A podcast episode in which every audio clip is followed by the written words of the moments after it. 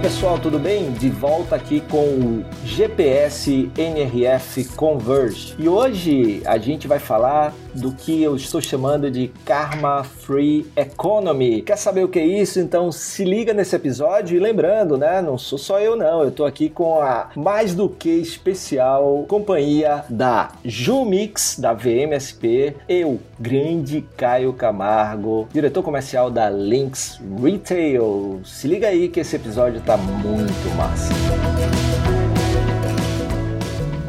Você está ouvindo Varejo Cast com Fred Alecrim.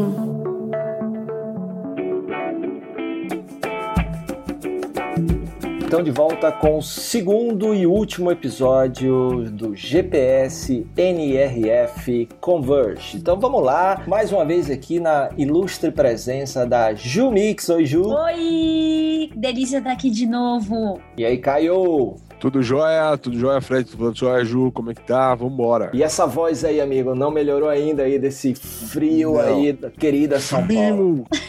É, essa voz de locutor da Globo, é isso aí. Bem, amigos da Rede Globo. Caio tá um pouco fonado.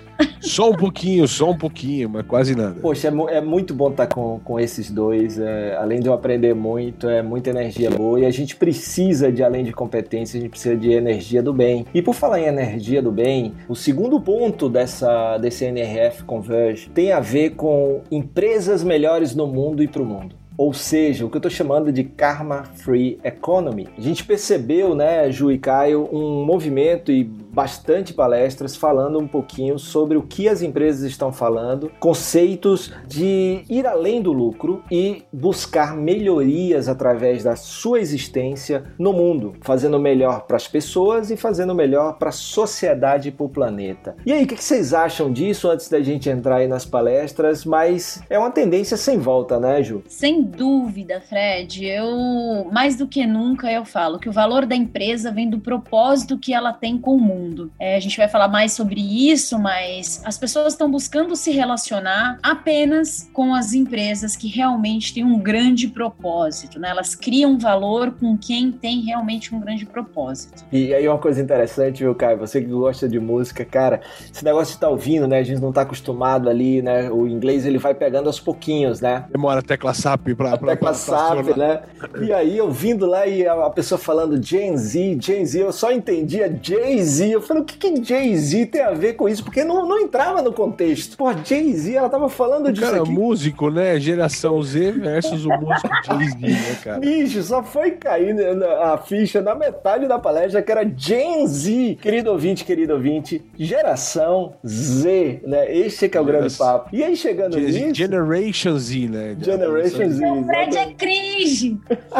Nossa senhora. E eu gosto do Jay-Z, né? Então, eu- mas tava sem entender, depois a ficha caiu, que não era o Jay-Z. Mas por que, que isso é importante? Porque é essa geração Z que está provocando essa aceleração nas empresas em buscarem ser melhores no mundo e para o mundo. Por que isso? Vamos dar uma olhada, por exemplo, na palestra de uma conselheira do Instituto do presidente Obama. Foi uma palestra bem interessante que aconteceu no primeiro dia e ela traz alguns detalhes sobre esses jovens consumidores que, segundo estatísticas, segundo pesquisas, isso foi apresentado durante toda a NRF Converge, durante os cinco dias, que a geração Z é a geração que compra mais por seus valores do que outras gerações. E isso não só onde comprar, mas também onde trabalhar. Estão buscando trabalho em empresas que tenham valores, crenças, propósitos que eles estão dispostos a abraçar. E aí surgiu um conceito que eu achei muito legal, Caio e Ju, e eu queria o comentário de vocês. Enquanto negócio, onde podemos melhorar? O que podemos fazer para garantir que estamos vivendo dentro dos nossos valores? E aí vem uma questão que é o conceito de marca ativista, que eu achei super interessante. Ou seja, não dá mais para ficar em cima do muro, não dá mais para não se posicionar. A geração Z quer saber, além do que você vende, o que é que você defende. Isso pode fazer toda a diferença para sua marca e para os seus resultados. Afinal de contas, como foi dito também na, na- nesse evento, o propósito é o novo posicionamento. Cara, tem tudo a ver. Tem uma coisa que acho que tá nessa esteira que é importante, né, cara? A gente vive um momento na humanidade de transparência. Você vê, a gente passou uma, uma, uma pandemia que nos deixou como indivíduos muito mais transparentes. A casa que a gente mora, a vida que a gente leva, a roupa que a gente gosta de usar. Né? Outro dia eu tava brincando que o moletom virou o novo blazer. Ninguém mais tá aí pra usar blazer, cara. Acabou, cara. Tá frio, mete o moletom e vai pra reunião, cara. Entendeu? Assim, acabou essa história. Você tá de pantufa, ninguém tá mais aí. Cara, se teu filho tá berrando, né? Eu lembro que antes da pandemia virou um meme, aquele cara da BBC com as crianças entrando, né? Com o jornal. Pô, hoje se eu tivesse um negócio aqui, eu, eu ia ser o primeiro a botar minha filha no colo no meio do Jornal Nacional aqui, sabe? A gente quebrou as nossas máscaras. E durante anos, a gente não enxergava as empresas. A gente não entendia as empresas. A gente recebia os produtos das empresas, a gente viu que estava na gôndola. Mas eu não sei como é que era a empresa por dentro. Se ela tinha uma boa relação com os funcionários, como ela trabalhava. Até, de certa forma, excessivo, né? Canal que, que a gente tem. A gente tem N canais, as pessoas estão lá como porta-vozes, as empresas têm cada vez mais porta-vozes, não um único dono, um único porta-voz, mas todo funcionário acaba sendo porta-voz daquela empresa, né? Ela ficou mais transparente. A partir do momento que você é transparente e você começa a mostrar uma cultura que não condiz com o teu consumidor, você vai perder mercado. Isso que você está falando de se posicionar, não importa a causa, mas se posicionar, seja economicamente, politicamente, por questões aí de, de minorias tal, não importa. É, as pessoas estão buscando isso até na rede social, relacionamento de amigos. Ah, cara, esse cara é mais pra cá ou mais pra cá. Polarizado ou não, não estamos discutindo isso. Mas muita gente deixa de seguir um amigo de velha guarda por conta de posicionamento. Se a gente está impactando amigos, família, você imagina a marca, cara. Se aquilo não tem o valor daquilo que eu consumo, eu não vou consumir aquilo. N vezes se falou, ah, tal marca patrocina aquele cara que ninguém gosta, então vamos fazer boicote a essa marca. Né? Surgiu os termos cancelamento no mercado, né? Surgiu isso de cancelar a marca, cancelar a pessoa. Errado ou não, não é esse o nosso julgamento, a gente tá falando de negócio aqui, mas o fato é que isso tá mais forte do que nunca. Mas eu acredito que a maior força, o que traz força para tudo isso que a gente tá vendo, é esse momento de transparência que a gente tem vivido, cara. Onde a gente de fato tem sido quem a gente é, mostrado aquilo que a gente gosta, faz e perdemos o medo. Perdemos o medo de quebrar as máscaras, perdemos o medo de, de deixar de usar as fantasias que a gente usava para ser quem a gente precisava ser. Hoje a gente tem sido cada vez mais e as marcas também, cada vez mais quem de fato elas são no mercado. Ó, oh, tá até emocionada com as palavras do Caio. Sensacional, sensacional. Então, se alguém tem dúvida sobre o que é transparência, né, Fred? Fica aqui as palavras do Caio sobre isso, porque afinal Pô, de que contas. Que responsa, eu... cara. Eu só é... falei o que eu queria falar. Ficou lindo, mas, assim. Mas você foi um exemplo disso, né? Você acabou abrindo seu coração, que muitas vezes a pessoa se prende e não fala. Eu acho que é essa liberdade, né, que é muito bacana, né, Ju? Exato. Exatamente. E assim, as metas econômicas, elas precisam atender às necessidades humanas. Essa é a base de tudo, né? Falando disso, falando de pessoas, assim, no primeiro episódio gente, você acabou citando um pouquinho sobre as dark stores, só que elas são reflexo direto de um comportamento novo de consumo, que em inglês é o localismo, né, que é sobre localismo. O que, que significa?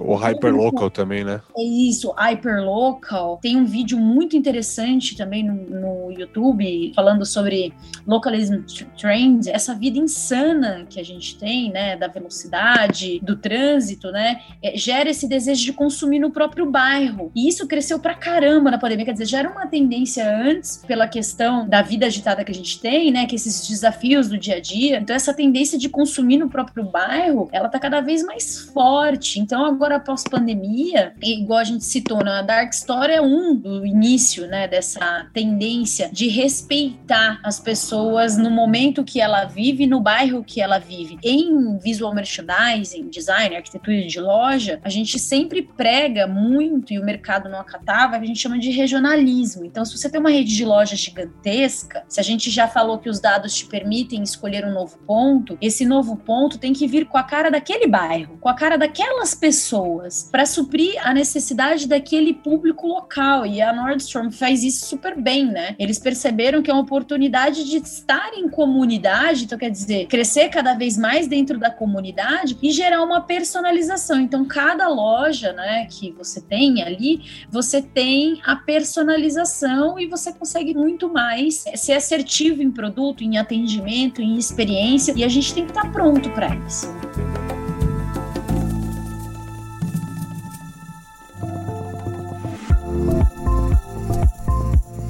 Faz todo sentido, né? E assim, a gente viu durante, durante o evento algumas palestras mostrando exemplos, né? Você falou de Nostrum, também me lembro de uma da Sephora, que é falando muito de como aumentou a diversidade no seu time a partir do momento que ela se conecta com a comunidade e vê que o que ela precisa ter no seu time enquanto representatividade é algo que represente a sua clientela, né? Que seja a cara da sua clientela, que é diversa. Logo, faz todo sentido para que haja essa conexão com a comunidade, com os clientes, que a sua equipe seja um reflexo desses clientes e não um extrato de um grupo apenas, né? Então isso tem aumentado bastante e é interessante porque vocês vão lembrar que em janeiro, quando a gente estava é, fazendo o GPS da NRF, se falou muito sobre o DNI, que é diversidade e inclusão. Agora eles incluíram mais duas letrinhas e é interessante porque isso é o momento de ser didático, antes de mais nada, por isso que você tem mais letras, mas é diversidade, inclusão, equidade, que não tinha no primeiro, e agora o belonging, que é o pertencimento. Eu preciso ter uma equipe diversa, eu preciso ter inclusão, ou seja, pessoas que não têm acesso ao mercado, eu preciso incluí-las. Elas, quando entram, precisam ter um ambiente de justiça, ou seja, ter equidade e ter um ambiente seguro e acolhedor para que elas se sintam parte desse ambiente. O que acontece, que foi uma das palestras que falou muito sobre isso, que não é o check the box, não é assim, ah, a gente precisa ter uma equipe diversa, já temos. É, a gente precisa ter inclusão, já temos. Porque se você tem diversidade, não tem um ambiente seguro, não tem um ambiente inclusivo, não tem um ambiente com equidade, você vai botar pessoas ali que vão sofrer, vai ser um ambiente de sofrimento, né? E aí a empresa não vai ser interessante. Em uma das palestras foi falado assim, ó, não é mais qual a sua declaração, se falava muito sobre statement, né? Você se posicionar politicamente, a gente está falando, ok, é importante, mas mais do que isso, é show me, don't tell me, ou seja, é o que você está fazendo. Eu não quero saber o que você acredita, eu quero que você me mostre o que, que você está fazendo, quais são as ações que você está desenvolvendo. Eu não sei se foi a Sephora, que faz um processo de mentoria para mulheres, para que essas mulheres consigam acesso ao mercado de trabalho, desde como fazer entrevistas de emprego, preparar seu material, depois que elas entram, então eles fazem um bootcamp bem interessante. Então, o que, que você está fazendo? Quais são as ações? Não é apenas chegar lá e dizer o que você acredita, né? Mas quais ações você está fazendo? Não é apenas também para o bem do negócio, é também para influenciar positivamente através dessas ações a sociedade, o mundo. A Caio estava falando aí, e você, Ju, e a gente trazendo esse conceito de marcas ativistas, tem grandes exemplos de como essas marcas, inclusive, estão indo bem do ponto de vista de, de resultados financeiros, né? Como você falou, não é só o resultado econômico, mas um alimenta o outro. É, me lembro da Nike com o Kaepernick na época, a própria Nike com a Nike Local, que é, ele contrata naquela loja pessoas que moram a 5 milhas da loja para privilegiar quem mora ali perto da comunidade, por exemplo. E aqui no Brasil a gente tem tem Magalu, a gente tem Avon, né? Marcas que realmente se posicionam. É, Magalu, foi até polêmico o negócio dos trainees. Exatamente. Etc, total, foi super Exatamente. polêmico. Né? É, então. Mas não só falando, mas mostrando as suas ações, que é isso que. só só citando Magalu, que a gente brincava que quando a gente fazia 30 na quinta ano passado tal, a gente, todo, todo episódio a gente falava de Amazon ou de Magalu. Sempre era intercalado, mas a própria Luísa, né, cara? Ela bandeirou uma campanha de vacina, né, cara? Se posicionando, que essa é a parte importante, né? Se posicionando em cima daquele posicionamento dela, ela foi defender a questão da vacina tal, tudo, né? Que a gente não tá pra julgar nessa conversa o que é certo ou errado, quem fez certo ou quem fez errado. Nessa mesma bacia, a gente pode botar o Luciano Hang, entendeu? Que assim, ele se posiciona, quem não goste ou não, né? E ele tem o público dele, o jeito dele, e as pessoas gostam ou não da marca dele em cima daquilo que ele se posiciona. O que você falou é o que faz sentido, né? Eu tô dando dois espectros diferentes até para provocar uh, quem tá escutando a gente, que a questão é, não dá mais pra ser sim em cima do muro. As pessoas pessoas estão buscando. Então, assim, uma tem o seu público, o outro tem o seu público, e assim é a vida. Vamos, vamos ter caminhos distintos nessa história toda, né?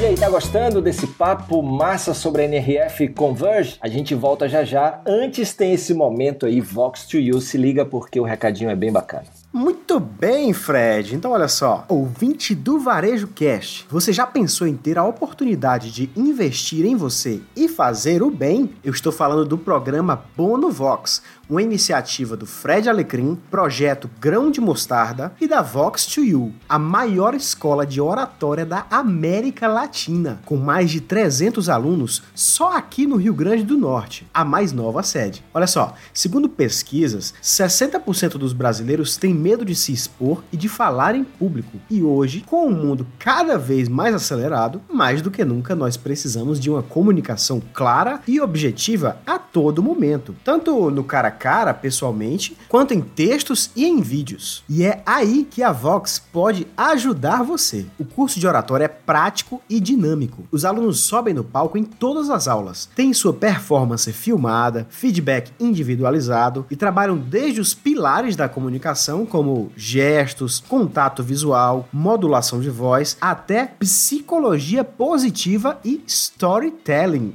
É, meu amigo e minha amiga. Tudo isso para se comunicarem de forma clara e objetiva, contando também com aulas particulares e abordagens individualizadas. Garanta agora mesmo a sua matrícula no curso de oratória da Vox com desconto especial e uma parte do valor da sua matrícula será destinado ao Grão de Mostarda, um projeto social incrível que, desde 1996, assiste a comunidade de Novo Horizonte, aqui em Natal, no Rio Grande do Norte. Faça sua matrícula no WhatsApp ou no Instagram da Vox. Anota aí o número do WhatsApp: 84 98181 7778. O Instagram é Vox to You Natal. Vox é V-O-X 2, número 2, U, Y-O-U, Natal. Tudo junto. Para facilitar, a gente vai deixar todos os links aqui na postagem. E esse foi o recadinho da Vox to You. Agora se liga aí que o papo tá muito bom.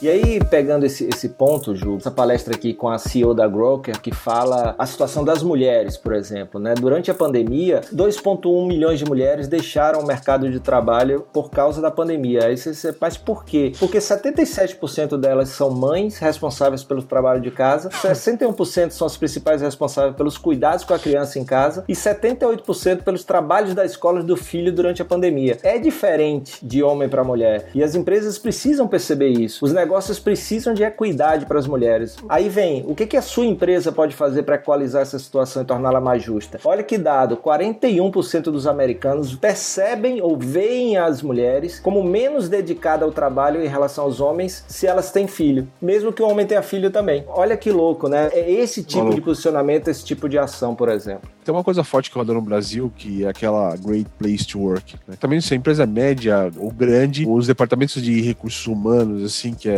onde está essa tarefa situada hoje, alocada, né? Eles correm atrás disso como ouro, até para você captar melhores talentos do mercado, né? Você ter um emblema lá que é uma boa empresa para se trabalhar, né? Seja um great place to work, seja nessas listas das revistas tipo Exame e tudo mais, quais são as melhores empresas e tal, eles precisam disso. Então, assim, também é uma prerrogativa importante, mas é engraçado como que esse título, ele soa forte já há alguns anos no mercado, né? Mas o que a gente está falando é que são valores que às vezes não são titulares, né? Mas são, não é, a percepção não é tão direta que essa empresa é valorosa, que essa empresa tem esses valores, mas ela se conecta rapidamente ao consumidor, ou até mesmo ao teu colaborador nessa história toda, né? Exatamente. Falando, né, sobre mulheres e foi falado isso muito, né? Inclusive para grandes diretoras, né, mulheres e feministas, é super importante ver a oportunidade das empresas que realmente já fazem esse trabalho, que já possuem essa experiência, trazer isso no seu storytelling. Muitas empresas buscam, né, agências de visual merchandising, porque nós somos especialistas em experiência, em comunicação, justamente qual que é o primeiro passo. Então, para vocês aí estão ouvindo, os ouvintes, empresas, abrir mais espaço, né, para essas mulheres, mas também trazer essa informação de vocês como um storytelling dentro da própria loja de vocês. A gente fala sobre sustentabilidade humana, né, Fred? Que isso já foi uma pauta, né? Que sustentabilidade no planeta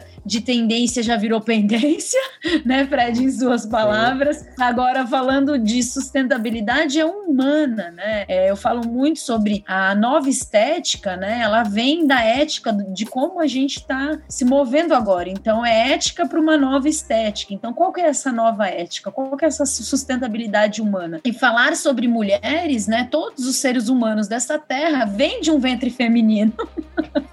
Então, eu, como mulher, posso te dizer com propriedade: precisamos pensar em como vamos dialogar, melhorar e desenvolver esse design para todos, né? Principalmente pensando nas mulheres, como você disse, de diversidade para inclusão, equidade, pertencimento, né? Como que a gente vai fazer isso com as mulheres nesse mercado?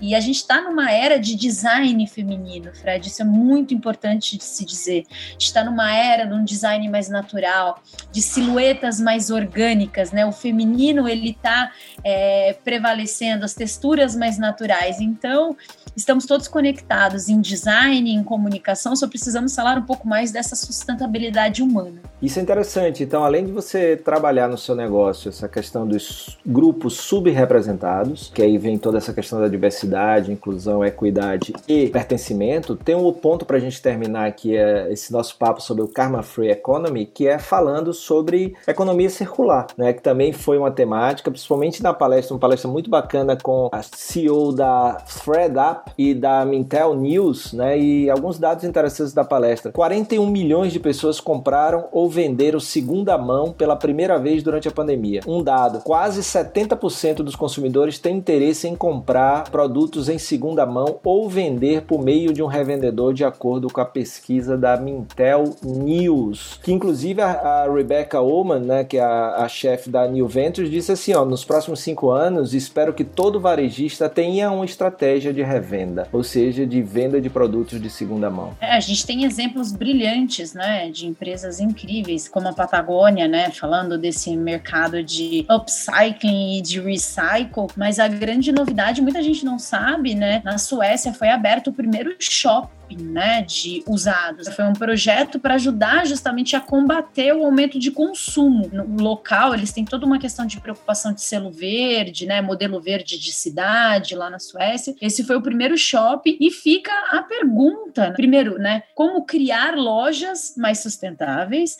e como criar modelos de negócios mais sustentáveis. E eu acredito que isso na logística, né, Caio, é, na tecnologia é uma loucura, é, é um grande desafio. O, o reverse, reciclar, como que seria isso na logística do reverse? É um desafio, você tem uma questão às vezes do digital impactando, depende onde se tem loja, né? O centro de distribuição é em São Paulo, isso é entregue via correio, o cara quer trocar e o cara tá em Manaus. Como é que você vai fazer essa logística reversa para esse cara devolver essa peça? Existem desafios conhecidos, mas eu vou voltar na fala lá do começo, nessa história da brincadeira da transparência lá que você elogiou, achou bacana e tal, mas também eu acho que esse momento que a humanidade inteira passou, e a humanidade inteira vai ser assim muito positivo para esse trabalho, né? Porque esse tipo de engajamento ele estava de nicho. Ah, a sustentabilidade é uma coisa de nicho e as empresas até investiram certificações LEED, modelos lojas verdes, etc. Mas ah, no final do dia elas não se pagavam. E a gente está num momento que a sustentabilidade ela tem que ser negócio, ela tem que trazer negócio, ela tem que trazer lucratividade para o negócio no final do dia, porque senão ela não se sustenta como propósito, como identidade e tal. Eu acho que a sociedade passou por um momento de repensar também o que se tem em casa, a partir do momento que você convive mais com o que você tem em casa, né? Boa parte da população era a seguinte, usava a casa só como dormitório mesmo, né? E vivia naquele ambiente, olhava o seu guarda-roupa, só naquele momento trocar roupa rápido para ir pro trabalho ou para fazer tal. Boa parte da pessoa ficava pouco tempo em casa. A partir do momento que o pessoal estendeu essa grade, ficou mais tempo em casa, começou a olhar e se questionar: será que eu preciso de tudo isso? Será que eu preciso comprar tudo isso? Será que eu não posso viver com menos, trabalhar com menos, né? Colocar menos coisas? Então, houve um freio de consumo, ou seja, uma série de segmentos de mercado sentiram esse baque. Sapato, né? Pô, será que eu preciso tanto sapato assim, né? não tô rodando tanto assim. Só em casa, será que um tênis confortável não é melhor ter? Né? Um chinelo e um tênis do que ter N sapatos, né? Então, pessoas começaram a se questionar de uma série de coisas e eu acho que isso favorece esse momento de você repensar, reutilizar. Você falou de, de shoppings e tudo mais, mas eu lembro da Leves, por exemplo, as calças virando cabide, virando outras coisas tal. Levi's, se quiser falar, né? Mas assim, tem, tem uma série de, de marcas que estão buscando novos modelos de sustentabilidade que não seja só aquela questão do reciclar água, reciclar energia, né? E como é que eu uso tudo isso. Isso faz parte do contexto, mas estão se criando coisas diferentes e interessantes, né? Esses dias eu li de uma tinta, que é a tinta que é o branco mais branco possível, e ele consegue, ele tem um efeito aplicado aos negócios, né? Ao ambiente, que ele, ele tem mais, melhor eficiência do que o próprio ar-condicionado central. Baixa de 6, 7 graus, né? Porque reflete o calor e tal. Então, são questões que estão se colocando na balança que vale a pena não fazer isso nessa história. E a gente tá, tá vendo alguns casos, inclusive, de os produtos de segunda mão serem colocados lado a lado de produtos de primeira. No é, mercado, né? Tem os queridinhos é... lá, que é o, o, a fruta meio torta, que saiu meio feia, eles vendem com preço diferenciado, mas estão comercializando, não estão desperdiçando, né? E, e, eu acho interessante que no mundo da moda, eles colocam como uh, você tem um produto, né, o, o, novo, e o de segunda mão estão chamando de like new, ou almost new, né? Quase novo ou como novo, né? Então é, é o que tem na etiqueta aí para trabalhar e acabou com aquele preconceito, né? Ah, mas isso tá vindo quando a gente fala de propósito, inclusive, a Gucci, ela tem comercializado e tem incentivado, isso vem do próprio diretor criativo, que o produto usado, né, o vintage, ele tenha muito mais valor do que um produto novo. Um produto, os vintages da Gucci são muitas vezes muito mais caros do que produtos novos, justamente não só por carregar a história da marca, mas carregar a história de quem vestiu aquele produto. É muito interessante você ver as marcas de luxo já estão preocupadas com isso. As fast fashions elas estão preocupadas em como elas podem ser transparentes nos ciclos e como elas podem renovar o ciclo dessas peças, coletando estes produtos, transformando em outros produtos, como você mesmo disse. A Adidas está crescendo absurdamente né, na questão de recolher os plásticos dos oceanos e desenvolver produtos com isso. Então é muito interessante, porque se a gente está falando de uma nova geração, que a geração já são grandes consumidores, mas são os futuros consumidores, quando a gente fala ali na, na linha expoente né, de crescimento né, do consumo, precisa cada vez mais as pessoas se resignificarem e as marcas aprenderem a ter o seu verdadeiro propósito, descobrirem, né? Porque, como eu disse lá no início, o valor da empresa vai depender, né? Vem do propósito que ela tem no mundo que ela está movimentando. E aí, para encerrar esse nosso segundo e último episódio do GPS NRF Converge, eu vou trazer uma frase que tem a ver com esse Karma Free Economy do Hubert Jolie, ex-CEO da Best Buy, que ele diz assim: sua empresa é apenas uma máquina de dinheiro ou uma organização de pessoas para pessoas e para o mundo que gera lucro? É bom pensar nisso e reimaginar o seu negócio ao redor do seu propósito, porque propósito é o novo posicionamento.